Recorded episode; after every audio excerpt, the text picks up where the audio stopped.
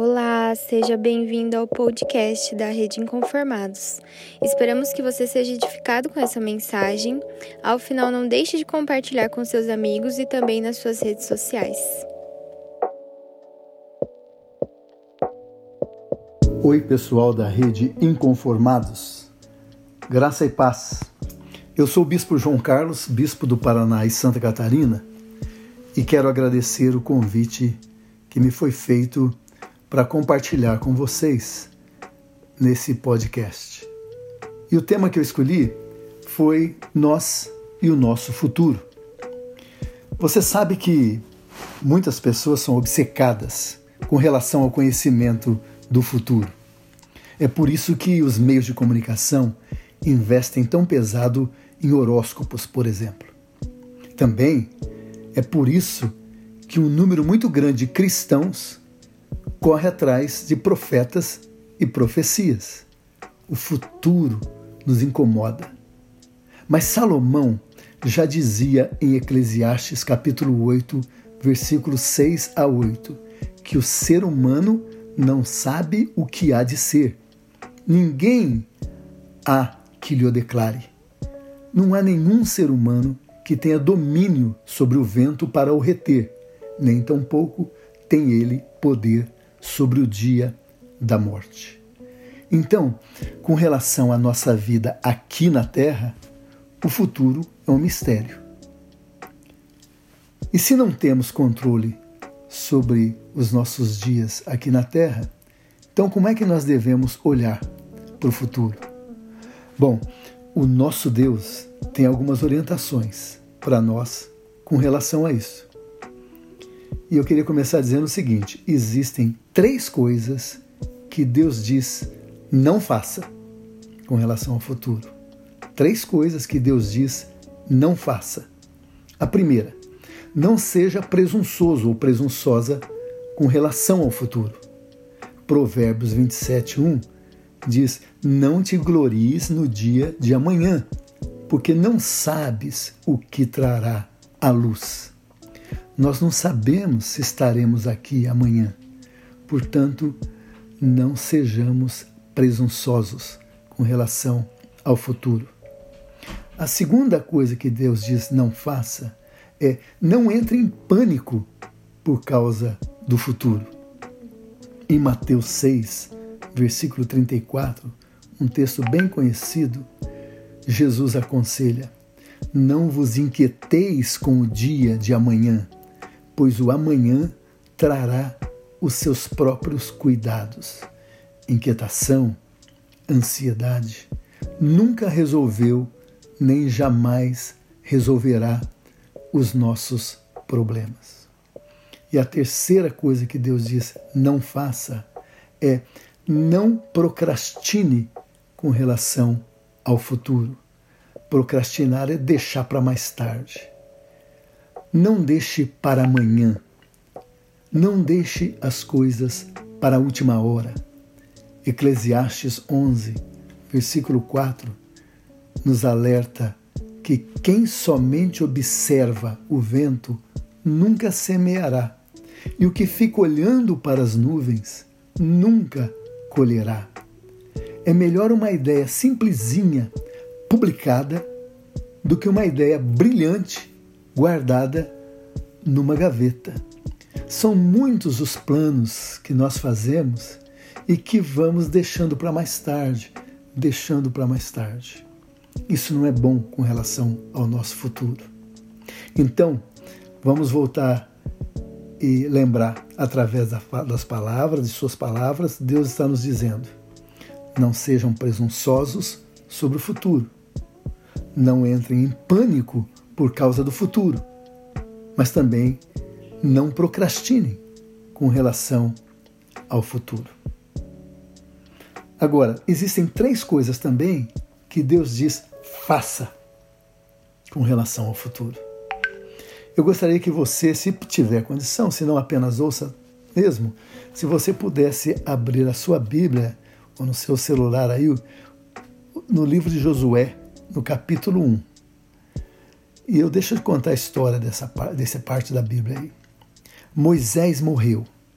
E agora Josué deve assumir a liderança do povo. O povo está do lado leste do Rio Jordão. E olhando para o lado oeste do Rio Jordão, o povo está vendo a terra prometida. Josué sabe que enfrentará batalhas difíceis quando entrar na terra no futuro. Josué está preocupado. Josué está inquieto.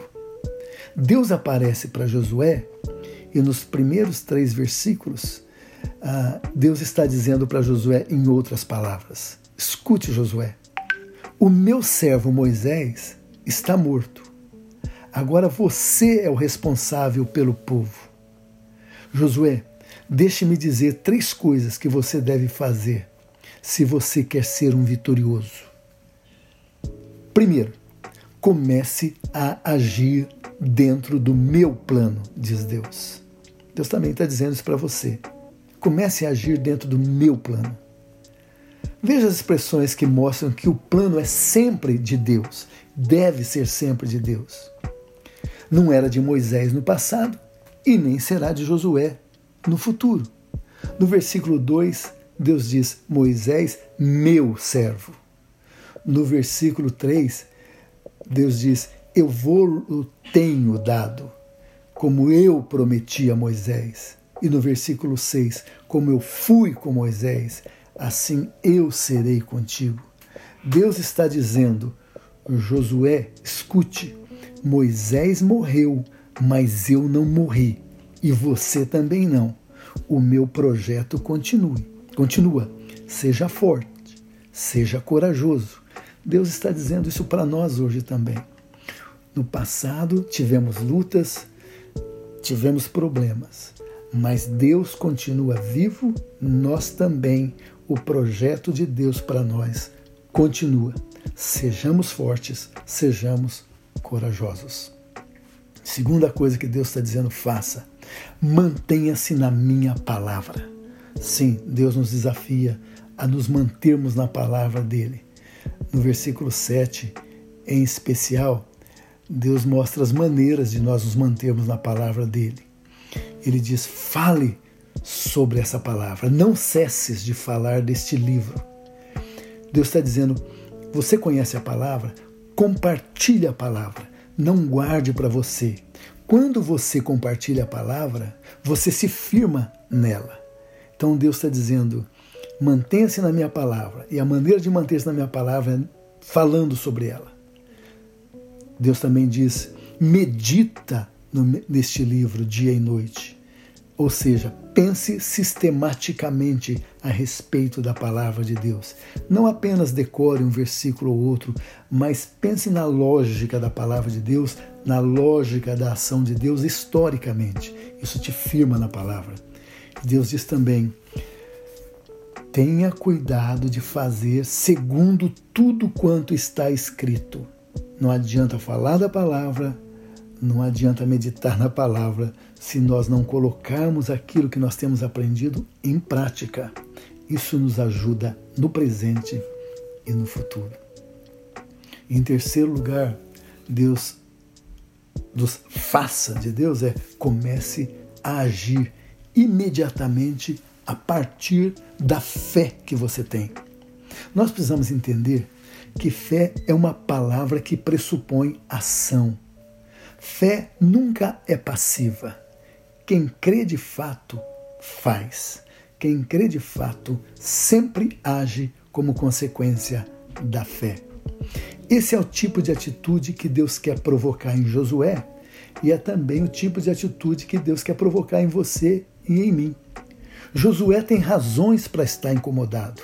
Josué tem razões para estar preocupado. Josué tem razões até para estar com medo, amedrontado. E Deus então lida com ele a partir da sua realidade emocional. Deus sempre faz isso. Ele lida conosco a partir das nossas realidades. Deus diz para Moisés no versículo 6: ser forte e corajoso. No versículo 7, tão somente ser forte e corajoso. No versículo 9, ô oh, rapaz, não fui eu que mandei você? Seja forte e corajoso. E veja o cuidado carinhoso de Deus, ainda no verso 9. É como se ele estivesse dizendo a Josué: Josué, eu conheço o seu interior. Sim, gente, Deus conhece o nosso interior. Josué está dizendo para Deus está dizendo para Josué: você está meio medroso, você está meio espantado, mas não fique com medo, não fique espantado. Sabe por quê, Josué? Porque eu, o Senhor, teu Deus, estou contigo por onde quer que você for. Então, meu irmão, minha irmã, é assim que enfrentamos o futuro. A vida é cheia de perguntas para as quais nós não temos respostas. A vida é cheia de mistérios. Mas é exatamente por isso que nós buscamos discernir o projeto de Deus para a nossa vida. É exatamente por isso que nós procuramos permanecer na palavra de Deus. É exatamente por isso que nós procuramos agir a partir da nossa fé, de que aquele que conhece todas as coisas, conhece o presente, conhece o passado, conhece o futuro, porque Deus é eterno e Ele que conhece todas as coisas, caminha conosco e nos dá a direção.